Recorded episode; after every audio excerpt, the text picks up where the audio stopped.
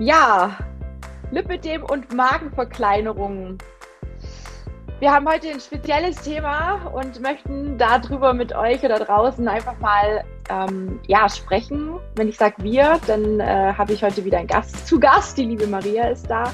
Und wir wollen uns heute mit dem Thema Magenverkleinerung bei Lipidem, bei starkem Übergewicht auch. Ne? Eine Magenverkleinerung wird ja nur gemacht, wenn man auch Übergewicht hat, ähm, unterhalten. Sie hat es nämlich machen lassen vor kurzem und ist damit auch in die Öffentlichkeit gegangen. Sie ist auf Instagram unter Curvy Salad, also Curvy-Salad, ähm, aktiv. Und so habe ich sie auch gefunden, die liebe Maria, und dachte mir so, hey cool, das ist auch gerade so ein Thema, was immer wieder auch bei mir, in, bei meinen Interessenten auch aufploppt, ne? gerade die, die sehr, sehr schwer sind oder sehr übergewichtig sind und zusätzlichen Lipidem haben. Und es gibt ja auch viele Ärzte, die dazu raten, weil vielleicht das ein oder andere bisher nicht geklappt hat und dementsprechend einfach eine Unsicherheit da ist. Und die liebe Maria hat sich eben dazu entschieden. Und wir wollen euch heute einfach mal ihren persönlichen Erfahrungsbericht ja mit euch teilen, wie es ihr damit gegangen ist, wie es dazu kam, warum, ja, was alles so da drumherum passiert ist, wie es ihr mittlerweile auch geht. Und ja, erstmal herzlich willkommen an alle da draußen. An der Stelle auch nochmal über YouTube oder über meinen Podcast mit dem Talk. Schön, dass ihr da seid und dass euch das Thema vielleicht interessiert. Liebe Maria, stell du dich doch einmal ganz kurz vor.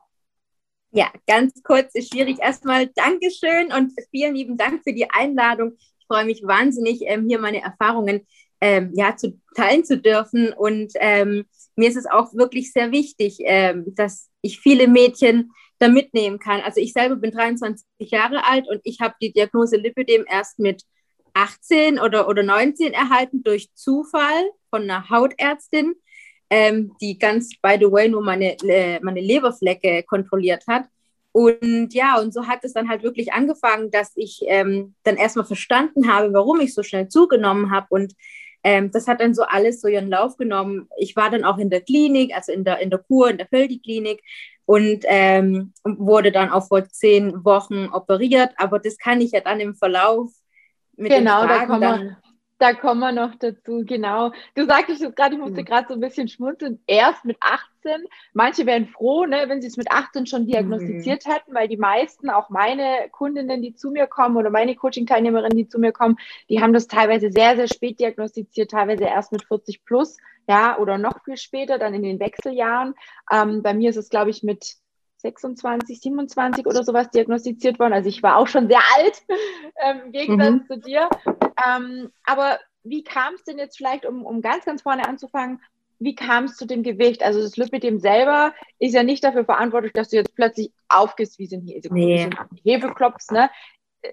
Was, was, was steckt da deiner Ansicht jetzt im Nachhinein sonst noch so dahinter, dass es zu so viel Gewicht dann kam, dass du dich dazu entschieden hast, eine OP machen zu lassen? Ja, also es war so, ich ähm, habe in der Pubertät, also ich war eigentlich als Kind immer schlank und auch immer sehr sportlich. Ich war im Volleyballteam, wir hatten zweimal die Woche Training und es war alles wunderbar. Und irgendwie dann so ab der Pubertät hat es dann angefangen, dass ich wirklich zugenommen habe. Und zwar am Anfang ganz normal, klar, ich hatte meinen Bauchspeck und so.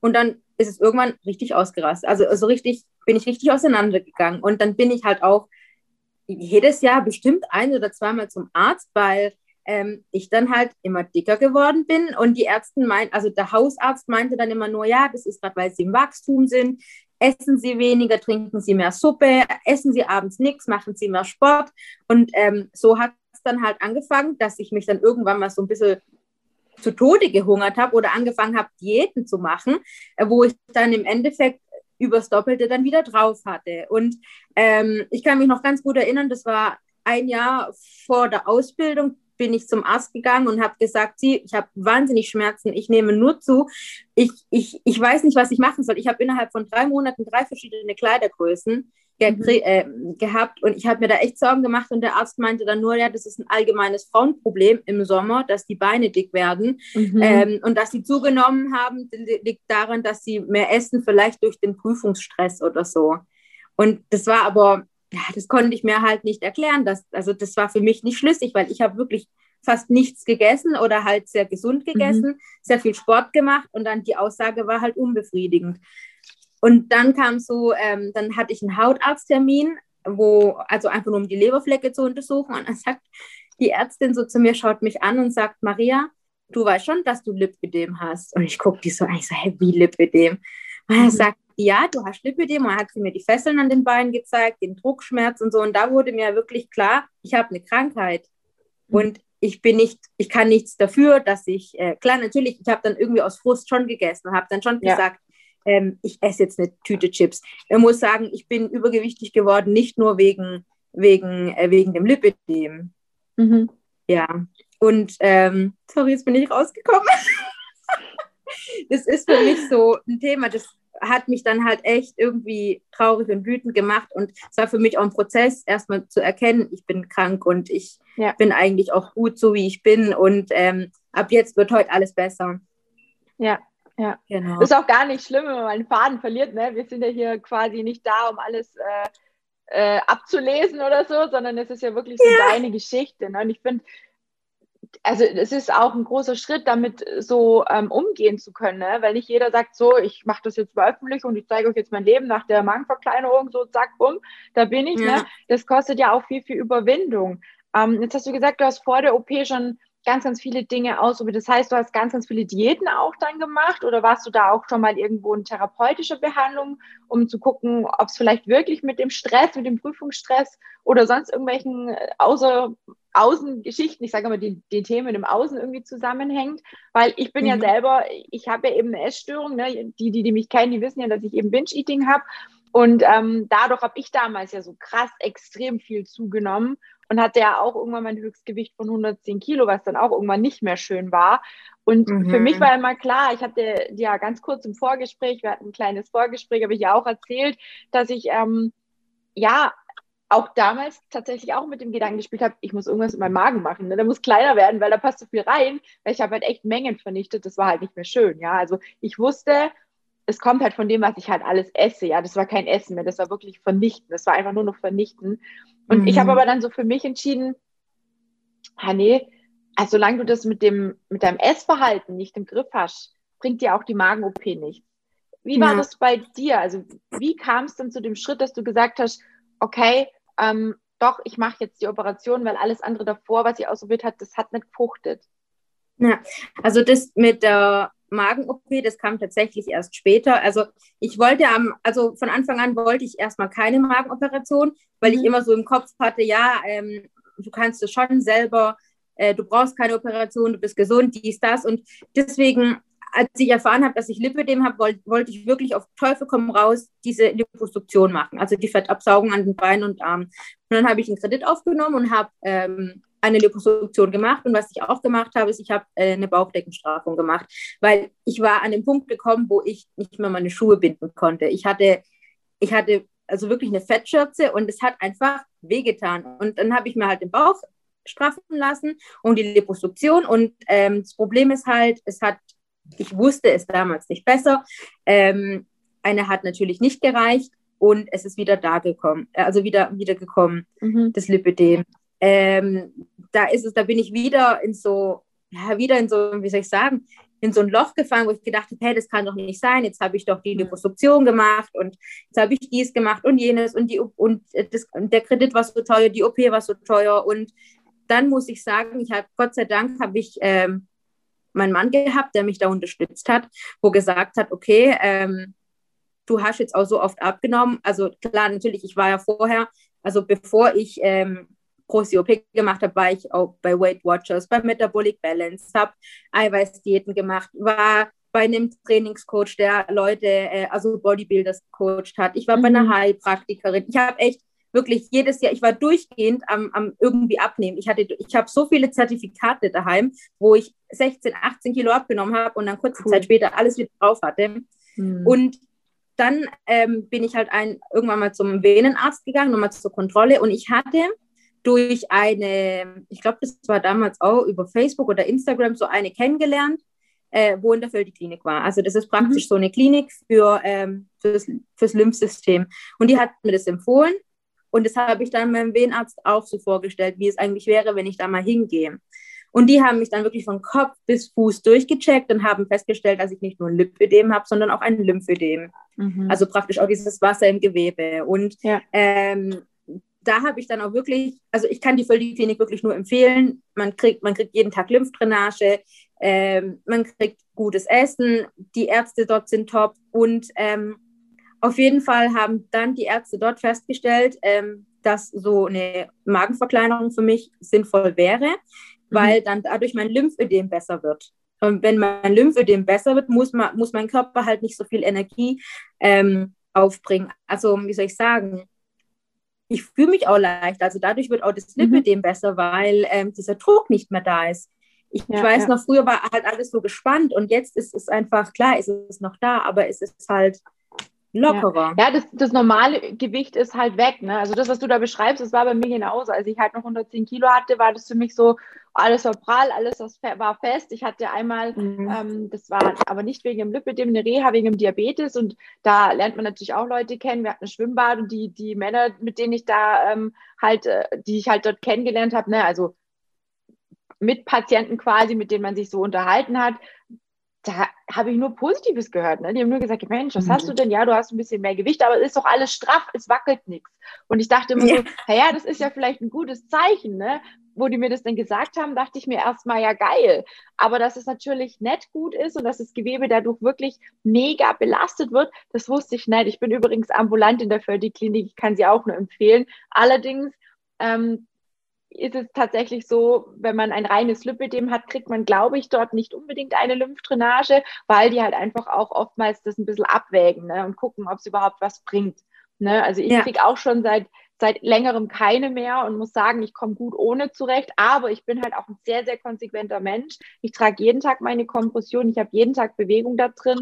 Ähm, durch viele, viele Dinge, die mir einfach gut tun, die ich so für mich entdeckt habe und wo ich auch viel Wissen quasi mitnehme, auch immer wieder oder Erfahrungen mitnehme aus, aus verschiedenen Experimenten. Ne? Also ich bin auch so ein kleiner Experimentierfreak. Ähm, da kann man so, kann man ja tatsächlich schon so sagen.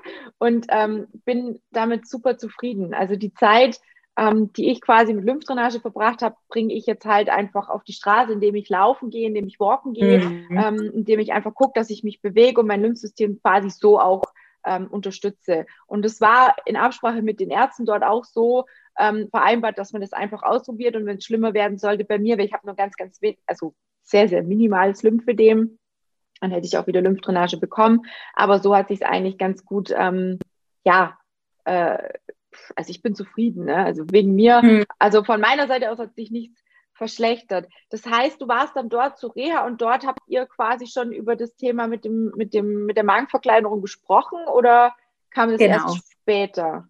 Das kam dort. Nee, das kam erst so wirklich mit der Völdi-Klinik. Also die haben das wirklich so ins Rollen gebracht. Die haben dann auch in der Zeit, wo ich da war, so ähm, haben mich auch psychologisch ähm, begleitet. Also ich hatte dort auch das psychologische Gutachten, weil mhm. ähm, das braucht man ja für die Magen-OP. Ja. Und ich muss sagen, die haben das echt gut. Also ich habe mich dort richtig gut mit allen meinen Problemen äh, auf, also ich habe mich da richtig gut gefühlt. Die, die hatten einen Ansprechpartner für alles. Und ähm, mhm. ich glaube, wenn ich die Völligklinik nicht gehabt hätte, hätte ich auch diesen Schritt nicht gehen können. Also jetzt mal so, also die haben mich klar natürlich halt, ähm, wie sagt man da, bestärkt so auf diesen Punkt gebracht, genau. Ja, und ja. Mit, der, mit der Unterstützung von meinem Mann ist es dann natürlich auch möglich gewesen, weil es ist schon, es ist schon, man, man muss es auch psychisch mitmachen können. Mhm. Also wenn man ja. sich da nicht sicher ist oder wenn man weiß, ah, ich bin zu Hause und trotz OP esse ich da nochmal eine Chipstüte, ja, dann brauche ich die OP nicht zu machen. es ist ja, dann tatsächlich eine Ernährungs- und eine Lebensumstellung. Ja, ja. Das heißt, was hast du jetzt alles quasi so braucht, ähm, um die Operation machen lassen zu können, ist ja wahrscheinlich auch von der Krankenkasse übernommen worden, gehe ich mal von aus, oder? Ja, also man muss es, also man muss es beantragen mhm. und ich habe halt mit der Krankenkasse halt ähm, ja die eine oder an, das eine oder andere Schreiben schon losschicken müssen, weil sie mhm. nicht immer alles gleich genehmigen. Aber gut, kann ich auch verstehen, es ist eine große ja. OP, ist eine große Summe, aber ähm, die haben auf jeden Fall ein psychologisches Gutachten gebraucht, mhm. ähm, die Ernährungsberichte, also die wollten, also man muss wirklich ähm, eine, eine, Ernährungsumstellung gemacht haben. Ich glaube mindestens drei oder sechs Monate, ich kann mich nicht genau erinnern, muss die gelaufen sein. Mhm. Dann endokrinologisches Gutachten, eine Magenspiegelung, weil da wird halt auch geguckt, ob man so diesen Helicobacter-Bakterium hat. Mhm, mhm. Ähm, habe ich jetzt schon alles gesagt, und das chirurgische Gutachten. Also der Arzt, wo halt einen dann operiert, der muss halt, der muss sich dann schon ein Gesamtbild äh, machen von der Person. Ja, ja. Genau. Ja. Und kannst du sagen, gibt es da irgendwie ein bestimmtes Gewicht, wo die dann sagen, ab dann und dann macht Sinn? Oder nach was wird da vorgegangen? Weil ich kriege das, man kriegt ja auch im Fernsehen immer wieder mit, ne? Es gibt ja sehr, sehr, sehr krass stark übergewichtige Menschen und es gibt ja mhm. normal, also normal übergewichtig ist auch blöd gesagt, aber es gibt ja welche, die mehr oder die weniger haben. Ne? Und ich habe auch schon oft mitgekriegt, dass wenn man zu viel Gewicht hat, dass man auch erstmal trotzdem erstmal abnehmen muss, um die OP machen zu lassen, weil das Risiko sonst zu groß ist. Wie war das bei dir? Musstest du noch mal was abnehmen oder warst du in dem Bereich? Gibt es da irgendwie eine Kilogrammzahl, wo du sagst, da ist es kein Problem oder da ist es üblich, so eine OP machen zu lassen ohne Probleme? Also tatsächlich ist es so, da wird nicht nach Kilogramm geguckt, da wird halt mhm. geschaut, mhm. wie der BMI-Wert ist. Und ich glaube, ab einem BMI von 35 ähm, mhm. kann man so eine OP schon machen lassen. Ach was. Okay. Ich glaube, ich, ja, ich bin mir da jetzt nicht sicher. Also ich bin jetzt auch kein Arzt und das Problem ist dann halt irgendwie auch, ähm, dass jede Klinik das irgendwie anders äh, veröffentlicht oder jede Krankenkasse das irgendwie anders prüft.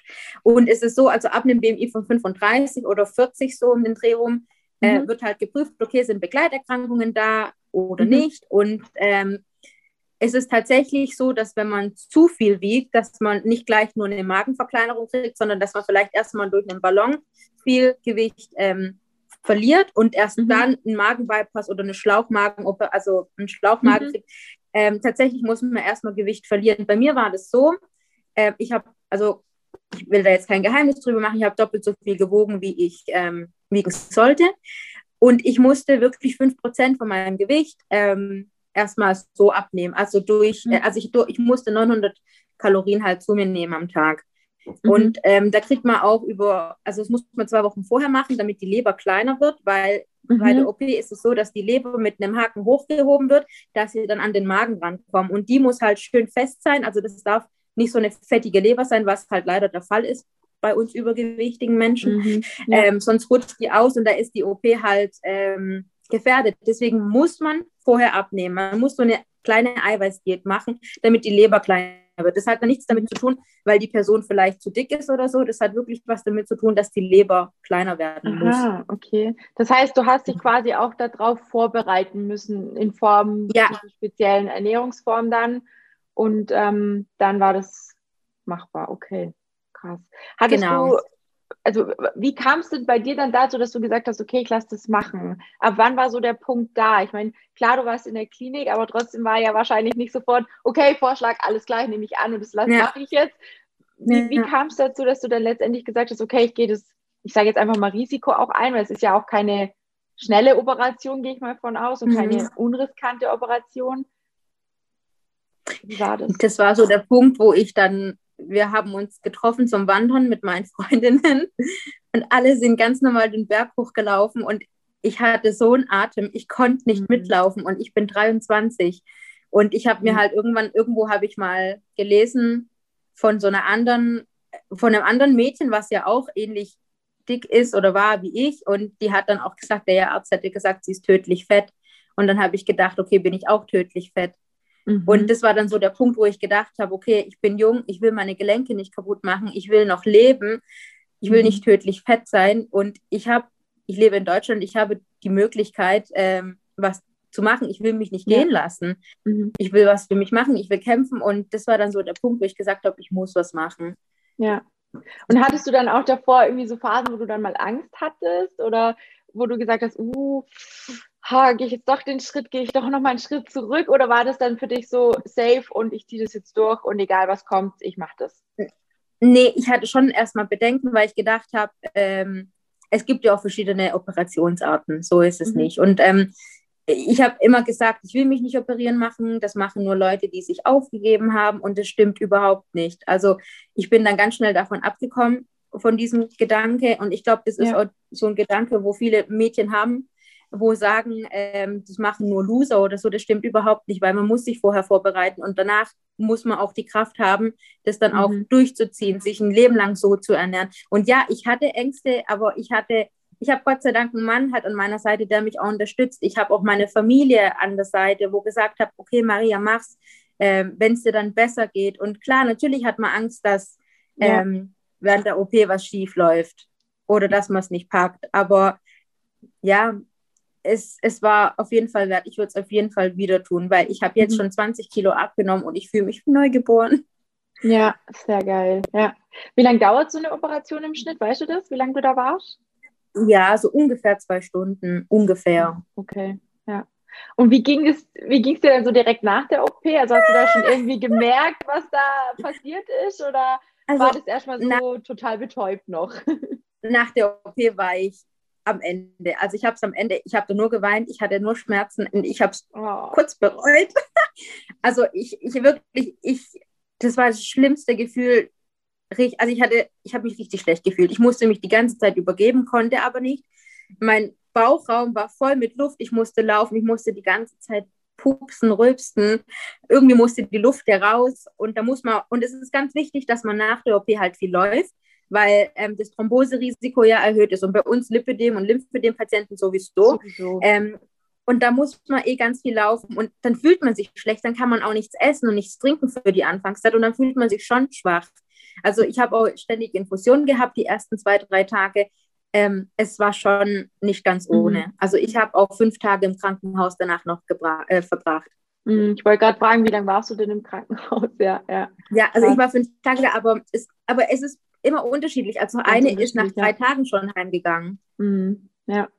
Wie waren dann so die ersten Tage, als du daheim warst? Also konntest du alles alleine dann wieder machen oder hattest du da auch irgendwelche Einschränkungen, wo du gesagt hast, ah, da merke ich einfach noch was. Oder ich weiß nicht, wie das dann ist, ne? wenn du sagst, laufen geht. Gab es denn sonst irgendwelche Einschränkungen, was du noch nicht machen durftest? Oder ist es dann so schnell verheilt, dass du dann auch wieder, keine Ahnung, Fahrrad fahren gehen kannst und schwere Sachen mhm. tragen kannst, also so einkaufen und so Haushalt, ne? so Sachen. Wie war das da? Wann ging da wieder alles oder wie stark warst du eingeschränkt danach?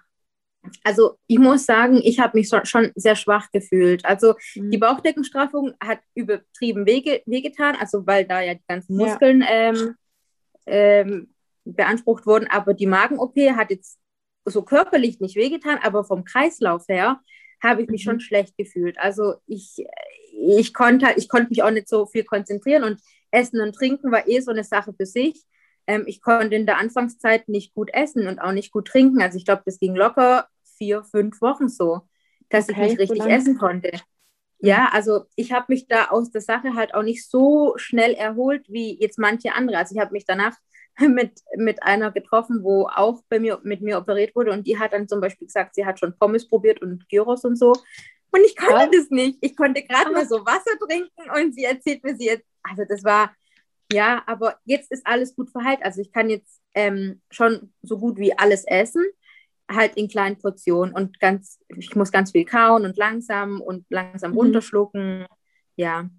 Ja, würdest du sagen, dass sich da auch was verändert hat am Essverhalten selber? Ich meine, klar, die Portion ist das eine, aber so guckst du jetzt auch mehr, dass du ähm, deinem Körper mehr Gesundes zur Verfügung stellst, weil du ja weißt, der Magen ist kleiner und du brauchst vielleicht auch weiß ich nicht, braucht vielleicht eine andere Zeit auch, um das zu verdauen oder ich weiß nicht genau, wie das da innen drin jetzt aussieht. Ne? Für mich ist es total schwierig vorzustellen, weil ich kriege das halt auch oft gesagt, dass man dann Nahrungsergänzungsmittel auch nehmen muss, weil der Körper einfach das nicht mehr so aufnehmen kann mhm. über so eine OP oder nach so einer ja. OP. Wie ist das bei dir?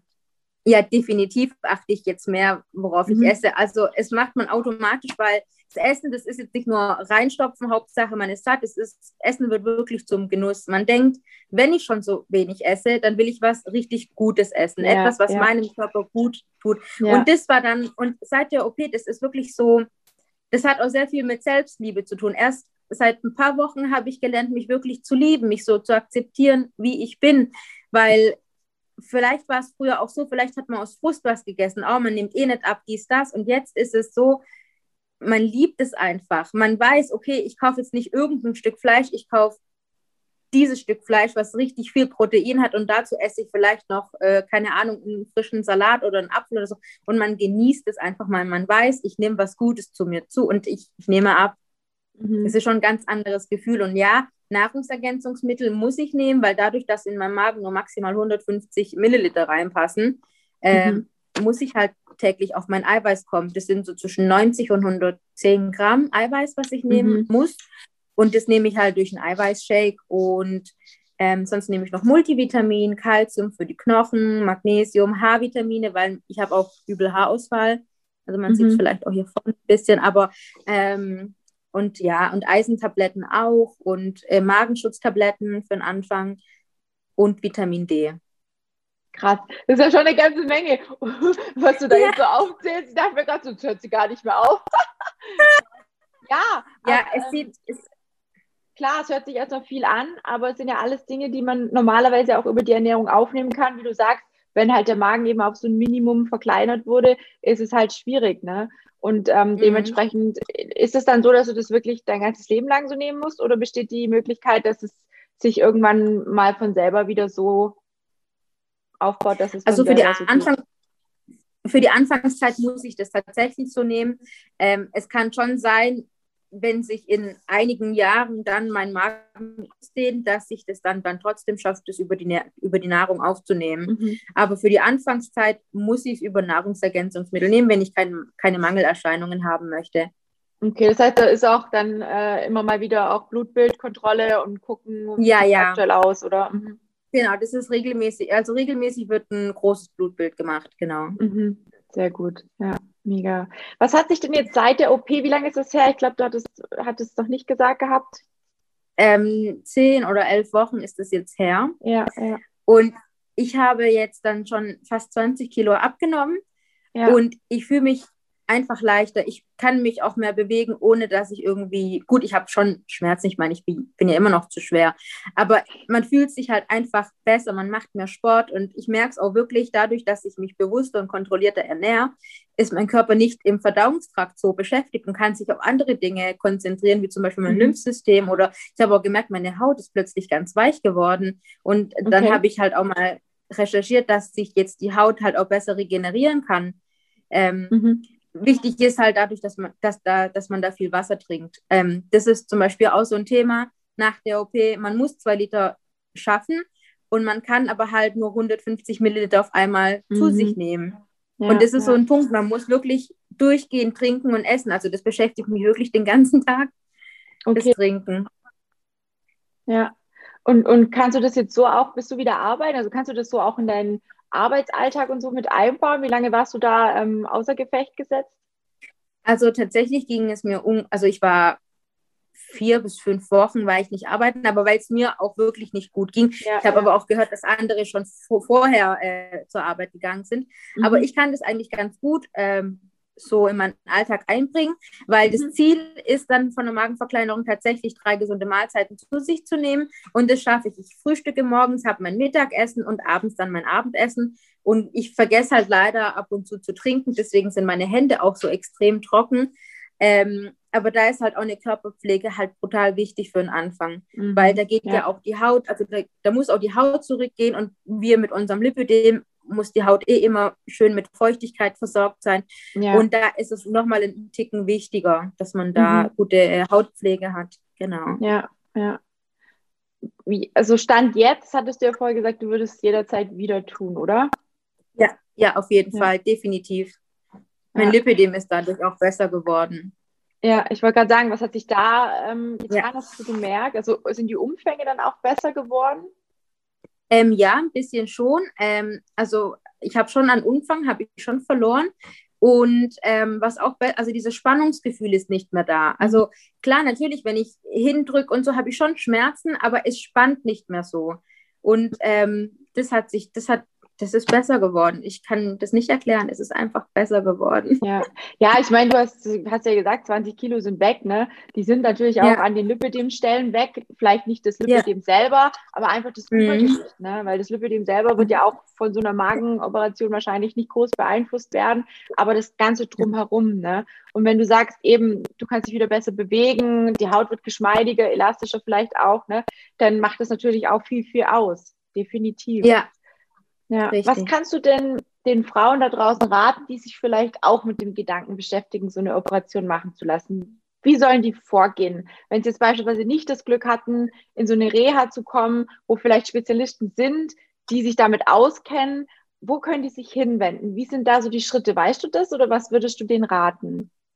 Also bei mir war das so, äh, bevor ich überhaupt zur Klinik gekommen bin und so, habe ich mich äh, auch im Internet äh, schlau gemacht. Und das Problem mhm. ist, man findet halt immer nur so Standardsätze oder so Standardblogs. Und was mir dann wirklich geholfen hat, war wirklich auf Instagram oder auf Facebook gerade auf so Seiten zu gehen, also gerade auf mhm. so Seiten, also so, ähm, so eine Seite, wie du halt betreibst, wo man da wirklich sich austauschen kann, weil man braucht halt wirklich Verständnis, man muss erstmal wirklich verstehen, es ist eine Krankheit und man muss sich mit Kranken austauschen. Und ähm, ja, vielleicht auch wirklich zum Hausarzt gehen und das schildern, wobei, ja, man muss es fühlen. Also irgendwann kommt die innere Stimme und sagt, so, Maria, jetzt geht es nicht mehr weiter, du musst was mhm. tun.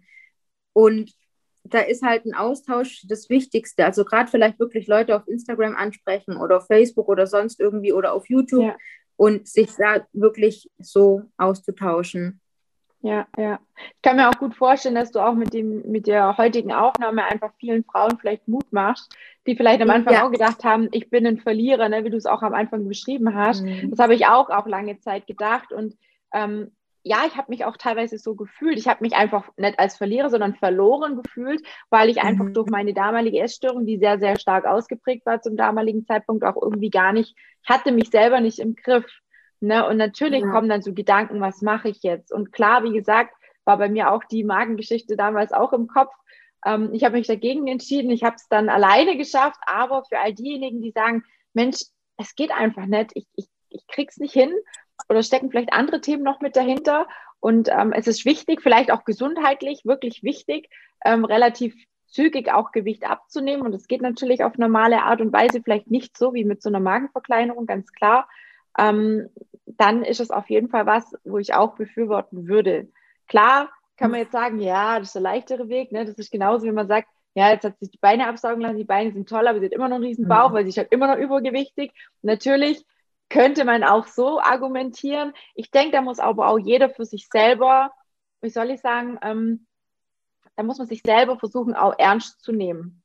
Und ja. vielleicht selber auch mit sich ehrlich sein, ja, weil ich glaube, das ist so auch so eine Sache, man lässt sich dann vielleicht von dem einen oder anderen anstecken. Jetzt hat die das gemacht, oh, jetzt mache ich das auch, ne? Das ist ja ganz mhm. oft so, ja. Da geht man da und dahin, oh ja, da war schön im Urlaub, also klar, dann gehen wir da nächstes Mal auch hin, weil die hat gesagt, da ist schön. So. Und ja. da ist der Mensch ja schon jemand, wo sich so ein bisschen mitziehen lässt und natürlich auch immer guckt, was kommt dabei raus und kann ich vielleicht auch so ein Ergebnis erzielen. Aber trotzdem finde ich, ich finde es super toll, dass du da so offen und ehrlich auch drüber redest und vor allem auch realistisch bleibst, ne? dass, dass man einfach nicht sagt, das ist die einzige Lösung, weil, wie du sagst, es gibt ja mehrere Magenoperationen, es gibt mehrere Möglichkeiten, vielleicht das auch anders in den Griff zu kriegen.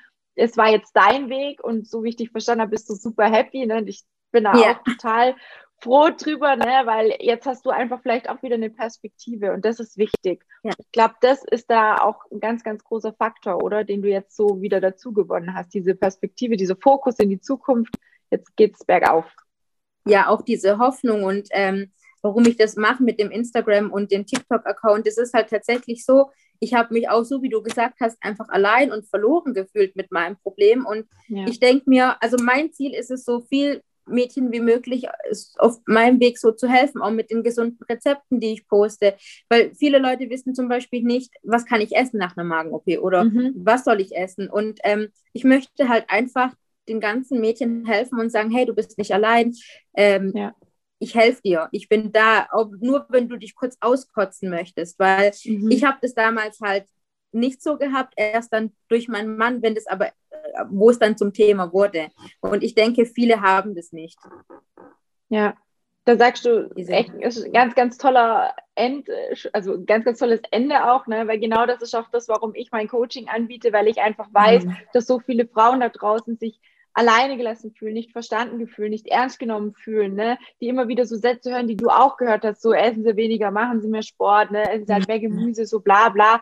Wo ich mir denke, na ja, wenn es so einfach wäre, dann gäbe es wahrscheinlich keinen einzigen ja. übergewichtigen Menschen, aber es ist nicht immer einfach. Und manchmal braucht es einfach so eine Operation, wie jetzt in deinem Fall, Und manchmal schafft man es vielleicht auch mit jemand an der Seite, so wie jemand, der den Weg schon gegangen ist, wie ich jetzt beispielsweise, der einfach mhm. sagt, du pass auf, wir gehen den Weg gemeinsam, wir schauen, in welche Richtung können wir gemeinsam gehen und ich unterstütze dich da mit all meinem Wissen, mit all meiner Expertise und wir gucken, dass ich dir auf der Ernährungsbasis helfe, ne, dass ich dir, dass ich dir sage, welchen Sport kannst du machen. Ne? Also bei mir ist ja wirklich alles aufs Lipidem ausgelegt und da profitieren natürlich Betroffene ganz, ganz stark davon.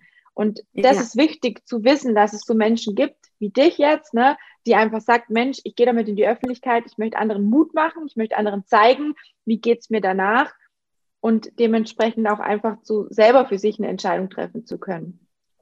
Das ist super ja. wichtig, ja. Liebe Maria, ich danke dir so sehr. Ich fand es echt mega spannend. Wie gesagt, ich habe mich damals dann nicht mehr mit dem Thema beschäftigt, weil ich es Gott sei Dank anders in den Griff gekriegt habe. Aber ich freue mich unheimlich, dass du für dich den Weg gefunden hast und dass, du, dass es dir gut geht. Und ich finde, ganz ehrlich, Danke. das sieht man dir auch an. Ja, also du strahlst über ja. beide Ohren, Augen, wie auch immer man sagt, über beide Backen. Ne?